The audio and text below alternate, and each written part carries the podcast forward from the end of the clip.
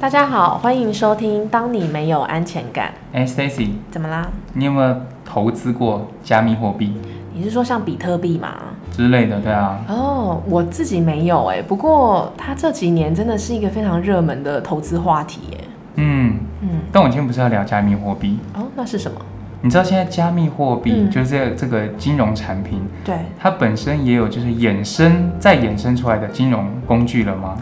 真的吗？你是说像期货选择权这样子从股票当中衍生出来的衍生性金融商品吗？呃，对，你可以这么理解。哦，真的，我对不知道哎、对，就是加密货币，你的印象中它是一个什么样的一个金融标的？好了，就是像比特币啊、以太币这样子的金融商品，然后它的感觉波动度非常大，投资它的人心脏感觉要很强大。嗯，那如果嗯我今天告诉你，我有一个是加密货币，嗯，但是它是一个比较稳定的加密货币，叫做稳定币，有这种东西吗？真哎的有。是不是诈骗？呃，是不是诈骗这个东西，我们稍后讨论看看，哦，再来断定它好是什么。好， OK，但真的有稳定币这个东西，很有趣哎。对，就是稳定币，你可以把它想象成就是加密货币里面有点像扮演了一个银行的这样的一个角色。一般你刚刚提到嘛，就是像比如说这些加密货币，通常都会有就是价格剧烈震荡的这种是状况，一天上涨个几百个 percent 都可能不是是问题，就是因为这个价格波动。你知道有一些，如果当它今天要变成一个像法定货币或是一个长时间被作为投资选择的时候，是，它的这个波动就会造成投资者很大的一个问题嘛？你就想，如果今天拿在手上的一个新台币，昨天的币值跟今天币值比起来，可能突然间涨了一个一百个 percent，是不是很莫名其妙？是，哦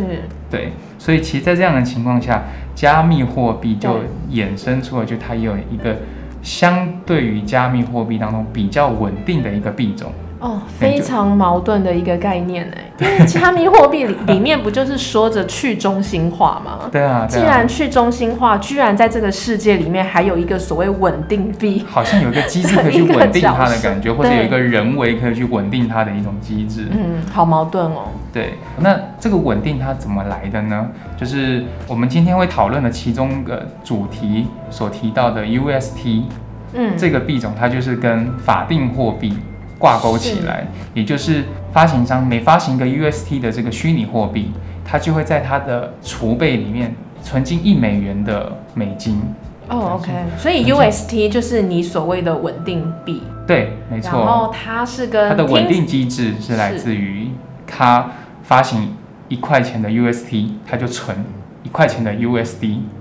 哦，所以它是跟美元联动或者是挂钩嗯挂的钩，对，它跟随着美元，然后来向市场担保，就是我是一个稳定的，因为我的币值是跟着世界上最大的货币美元在走的。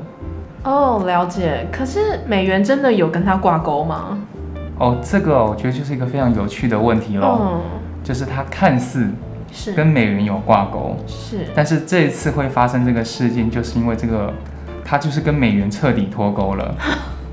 那就是没有挂 钩。它有挂着美元，但是这次脱钩了，就这样。哦，对所以呃，我刚刚提到啊，就有跟法定货币来挂钩的这种稳定币，然后也有就是它可能再跟其他大型的，嗯比如说你刚刚提到的比特币或是以太币这种比较是大型的虚拟货币作为挂钩，作为担保，然后或是跟一些商品，譬如说它可以跟呃小麦、黄金这些一样挂钩。总之来说，它就是拿某个市场上现在相较具有公认价值的是货币或是商品，来作为就是证明我这一个发行的虚拟货币是有同等价值的，因为我以此作为担保。嗯，这样可以理解吗我可以理解，但是实际上这些法定货币并没有要跟它挂钩。它不是一个双向挂钩的概念，哦，OK，就是这样我懂我了。抓住你而已，嗯，但听我起有来一有天一手会点不小心松掉有。点像是庞氏骗局，哎嗯，就是是不是庞氏骗局这件事情，我等一下跟你分享一下，就是这个到底发生了什么故事。，好，对，请说。就。整个现象来说，我不需要讲的太复杂，因为实际的原因当然牵扯非常的多。嗯，但简单几句话带过的话，就是这一个 UST 目前是规模第三大的稳定币哦。嗯那它在五月初的时候发生了一个投资者大量抛售 UST 币，这个整个市场的 UST 币越多，流通的这个币越多，嗯对，它的价值就越低。所以刚刚提到它跟美元是挂钩的嘛，嗯所以就变成说，它的现市场上突然间这个币变得好多了，所以它的价值就往下是往下缩水了。是在这个情况下，它的发行商为了要稳定，所以他就把市场上流通的这个 UST 币卖出了一亿美元来稳定这个价值。但是随后呢，就有更多的人，你可以把它称之为就有点像是一个特定的狙击吧，是，所以就变成说演变成好几个就是大型的投资者都抛售了这个 UST 币。导致就是接下来中小型的投资人突然间都不信任这个机制了，是因为这个某个程度上非常重要的是，我相信这个投资工具未来它是有获利潜能的嘛，这是投资的本质嘛。是对，所以在这个时候，它接连抛售的情况之下，就造成一般投资人的恐慌，所以价格和美元别说挂钩了，根本就是严重脱钩。嗯嗯嗯，对嗯好可怕哦，对，它最后就是价值归零，然后就传出不少啊，可能有人就是自杀或轻生的这种消息。因为一下子亏损太多，对，嗯嗯，但说到这，你会不会觉得很奇怪？就是为什么有这么多人要去投资这个加密货币的商品？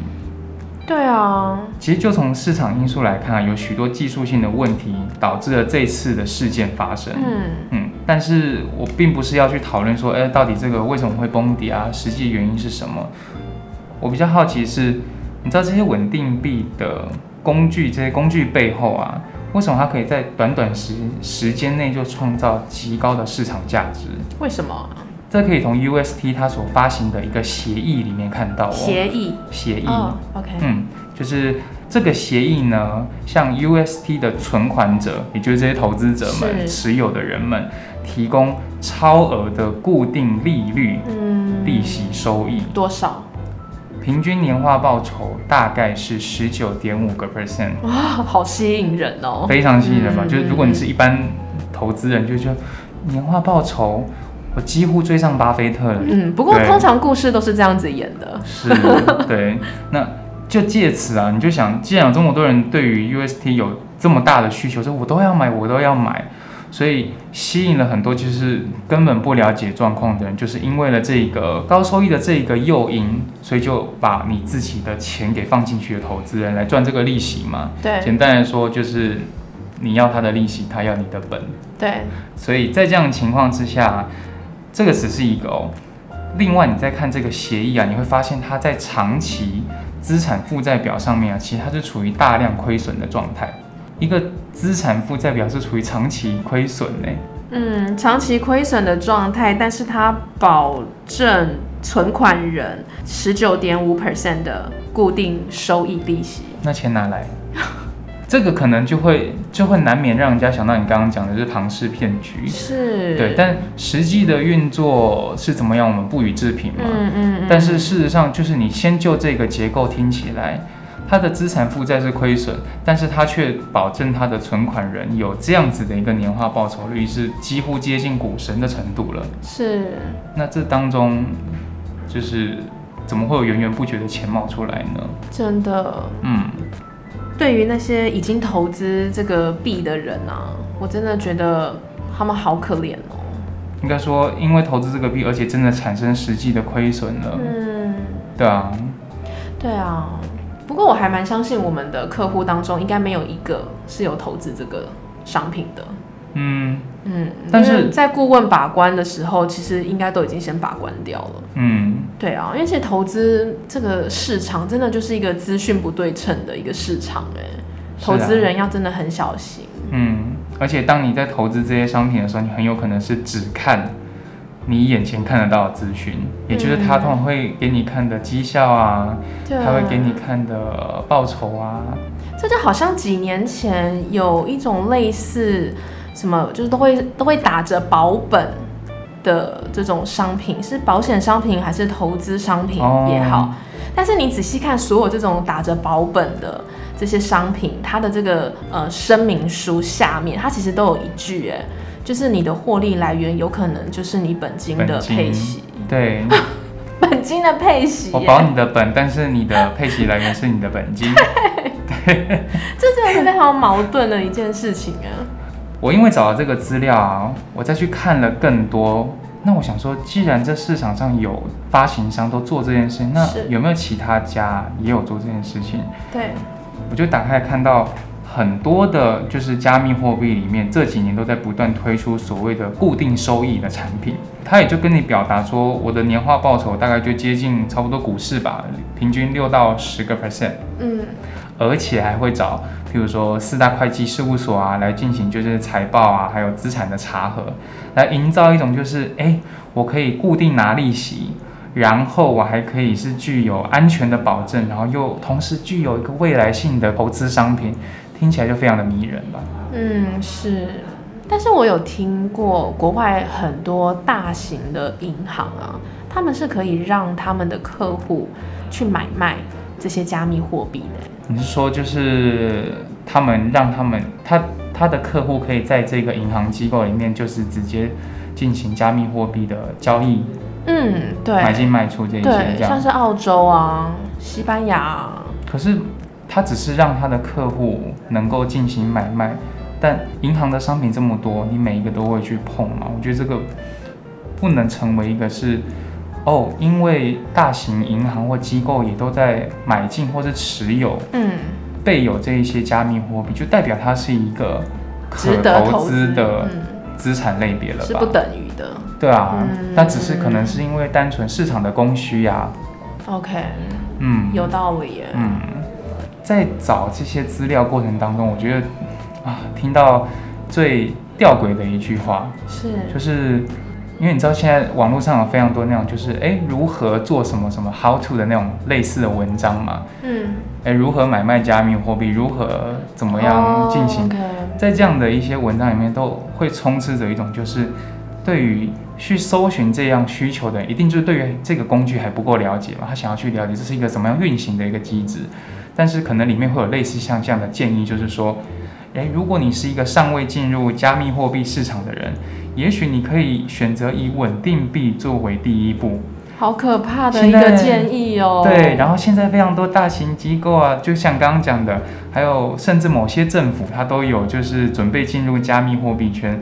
就是意味着这个生态会越来越稳固，越来越繁荣。这个时候进入加密货币圈是一个最棒的时机点，而且持有稳定币可以给你一些缓冲空间，来让你适应这个加密货币的生态圈。为什么要适应？对啊，我觉得好恐怖的一个一个建议说辞哦，对，很恐对怖。就是这整个话听起来就觉得很，就像我刚刚回应你的，就是好像有这些政府或是大型银行机构在帮你背书说，投资加密货币非常安全哦，嗯，是一个有未来性的选择哦，这会很容易让人家有一种这种意图，嗯听出来会有这种意图的感觉。是是。那所以说，在台湾买卖加密货币是合法的吗？或者是它是有保障的吗？如果以主管机关来说的话，就是金管会是要求台湾的金融机构是不能乘坐任何加密货币相关的业务的。嗯，这也是为什么你在一般你在路上看得到的这些银行，对他们是没有提供就是加密货币的交易、买卖或是任何相关业务的，是是因为这个原因。是然后我刚不是有说到嘛，有一些国家就是加密货币作为他们国家的法定货币嘛，对这个我记得是二零二一年，就去年的时候，有一个国家是萨尔瓦多，它是世界上第一个承认就是比特币作为法定货币的国家。嗯但是你知道它承认就是采用比特币作为法定货币，至今比特币的价值已经下跌五十个 percent 了，嗯就是从去年到今年。嗯你知道这个国家它的本身债务就已经很重哼，我了，知道。就所以哎，好到可惜哦。它的所我以记其实有像政府背书，其实也都没有太大的意义的。对啊，因为加密货币的这个投资本身就是一个高风险的一个投资，对啊，你可以想象你你没有办法把它跟什么长期投资或者是稳定投资画上等号的对。稳定不代表真的稳定，稳定币不代表真的稳定，嗯，没错。 而且你可以想象你是那个国家的人民，就是我刚刚讲，你每天的币值是上上下下变来变去的，你要怎么拿那个东西消费做生意？是啊，我今天给你的货款跟明天给你的货款会不一样哎、对，没错，对， 而且回到这个问题来看啊，就是你还记不记得我们之前有一集是聊日币？嗯，就是那时候我们讲说，就是日币不是在持续的贬值嘛，好像看起来哎币值的就是缩水，好像跟那国人民没有太大关联。可是其实拉长来看，就比如说最近日本，对，他们也是因为通膨加上他们呃就是币值不断在下跌的过程当中，就是非常多的跨国买卖啊贸易造成了就是非常大的财务问题，嗯嗯，嗯所以回过头来它还是跟着一起通膨，而且是非常严重的通膨。是，这个其实就会说到，就是一般的我们会认列一个币值作为法定货币，其实它的流动性是非常重要的。对，就是它有没有你你的这个法定货币会不会面临就是赎回啊，甚至造成挤兑的这个风险，都是必须要考量进去的。没错，流动性是一个很重要的参考指标。嗯，诶，那我讲到现在哦，嗯，我问你哦，好，你觉得加密货币的这样的一个特性，它的属性啊，如果站在我们的顾问团队的角度来说，是，你会把加密货币视为一部分的资产配置吗？我觉得绝对不可能呢、怎么说？嗯，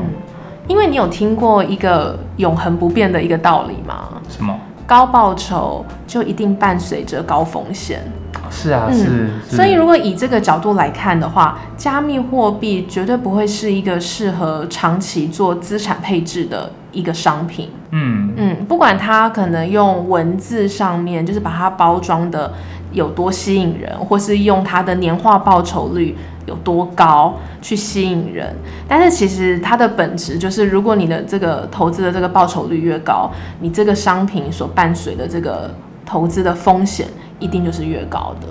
那以站在顾问就是追求稳定的长期投资，一个稳定的合理报酬率的一个角度，在对我们的客户进行这个服务的话，我们是不可能把加密货币纳入这个选项的。嗯，认同哎，也就是说，加密货币在长期投资人的眼中啊，它就是不属于长期投资的范围。我觉得你讲到这个，我可以补充一下，就是有一些像我们刚刚不是讲到，对于货币来说很重要，其实是流通性嘛。对，其实还有，我觉得两个也非常重要的要素是它的安全性，以及它是不是保本。这边的保本不是说它是投资的那种保本，而是它今天的价值是不是稳定的。是像股票可能就是属于它的成长类型比较高的，具有成长潜力的。嗯哼是那债券这种东西的本质就比较像是收入类型，保守的一个收入选择嘛。嗯还有一个我们以前也提过的，就是哼嗯投资跟投机的差别。哦那一定还有一些的金融商品，它是被归纳在投机的范围，嗯也就是刚刚一开始我们有提到的期货选择权，以及刚刚讲到的加密货 币，嗯，或者是去那个拉斯维加斯赌一把。嗯，或是跟会。对，对，你可以知道，就是其实资产本身它就是有分类的。对，而且再来啊，就这个加密货币来说，它本身可观察的期间太短了。譬如说，股票的观察期间基本上已经是百年以上了，嗯就是我们有很多数据、很多过去的历史经验可以告诉我们如何做判断。但是加密货币只有十余年的时间，以顾问的角度来说，是不会让客户的资金放在这样的资产类别当中。嗯，因为它有可能就是会让客户的资产承受大幅的亏损，嗯，可能性是比较高的。对，嗯，我觉得还有另外一个点也是啊，就是我们常像这次的投资状况，其实就是又是一个求助无门嘛。对你是投啊，资加密货币，你要找谁？好你可的怜哦主管机关是谁？嗯，对，所以这就很有趣哦。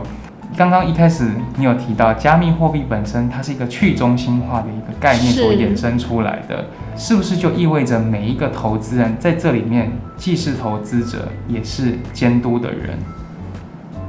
你理解这个意思嗯吗？就是我要去中心化嘛，意味着我不要集权，对，那没有谁有责任来担保你的投资盈亏。是，这个时候，你又能够要求哪一个主管机关出来说哦？因为我投资的这个加密货币都是因为没有人监管好，没有啊，你就是监管者，嗯嗯嗯，就是某个程度上，其实这个概念它发展至今，但是实际落实在金融工具上的时候，还是比较可惜一点的、对，这嗯，就又应验了一句话，就是不要去投资，或是不要去碰你不懂的商品。对，嗯，所以回到就是资产类别里面很重要的另外一个点，就是那我们建议客户进行投资的这些资产的分类当中，是不是都有受到就是法令单位的实际监管，以及它的监管方式是什么？对，就像 USTB，它被列为就是美元的储备的加密货币，对，但是它的认列方式是什么？它被纳入了这样子的一个范围，代表了什么样的保障吗？这个都是一般投资人不知道的，没错，只是听起来就觉得好像有大人在背 书。是啊，对没错。还有一个哎、就是要回到人性，就是我们太容易被这种高报酬率所吸引了，但是我们却忽略了，就是这件事情，这个投资我们到底懂不懂，以及它背后的含义。嗯，嗯，就像刚刚提到的这个稳定币，它的协议里面说的，它的资产负债表上处于大量亏损的状态。嗯，那投资人又怎么可以去轻易的相信说，哦，这是我一个长期投资很好的一个投资选择？对啊，没错，嗯对这就已经脱离了长期投资的价值了。对，因为我们就是已经被那个十九点五 percent 的报酬率给蒙蔽啦。就某个程度上，我们只看到我们想看、我们愿意看的事情，是啊，并没有真的有这么多心力去花时间。再说，没有有人，没有人有这么多时间去看你每一个投资工具。对，，而且有些人身边也没有顾问帮他看着，是啊，是、嗯，少了一个专业锐利的眼睛。真的， 所以，我们帮大家快速整理一下，具有长期投资的这个资产，它有什么特性呢？嗯，第一个，它需要具有尽可能长的观察区间，对吧？嗯第二个呢，它的监管政策，它的健全程度要够高。再来第三个就是它的流动性一定要够好。嗯嗯，第四个，对该资产的特性呢，其实投资人一定要够清楚明了，那你就不会轻易的被特定的一些对象啊大幅操控了价格，你还不知道。嗯嗯对，就其实像你刚刚讲的，这些稳定币，它这个去已经是去中心化了，可是其实我听起来很多人为操控啊。嗯，还可以遭受狙击，然后还可以对啊，呃，因为亏损脱钩，然后赶快补上钱，或是把对钱搬出来。对，然后最后还来个更妙的，亏损了之后就是自己负责。嗯， 对，对没错，好没有人可以恐怖负责。对，好完美的骗局哦。可是你刚刚讲这些，我觉得一般人说实在的，真的很难逐一的去读。就我像同意。这次的事情没有爆出来的话，应该也没有多少投资人会在投资前真的把一字一句的合约、协议，甚至他的那些整个公司营运状况都弄清楚了才进行吧。对啊，这因为毕你竟不是一般人的专业。真的，你弄清楚再进行，你就会觉得，哈、我错失了多少个十九点五个 percent？对。对啊，嗯所以我觉得，其实对于一般投资人来说，你要花力气去搞懂那些合约啊、买卖金融工具的细节，其实让顾问来协助你去找到适合你的投资的资产类别哼，是。究竟是什么，我觉得这个才是非常务实的欸。没错，节省时间。嗯，因为你的目的，你投资的目的本来就不是为了投资而投资，而是我们一直在节目当中讲的，是为了让你未来生活无虞，而且是能够过上你想要的生活，确保你的目标能够尽早达成的一个选择。对，嗯，嗯，简单的来说就是这些复杂难懂的事情，就交给专业的来吧。嗯，今天的节目我们就聊到这边，希望大家都能成为聪明的投资人，透过顾问专业的眼光跟建议，找到最适合自己投资的资产类别，让自己的财富拥有无比的安全感哦。安全感。 对，啊好，谢谢大大家家，听得懂这个梗吗？听得懂，听得懂，好，我们下次再见，拜拜。拜拜。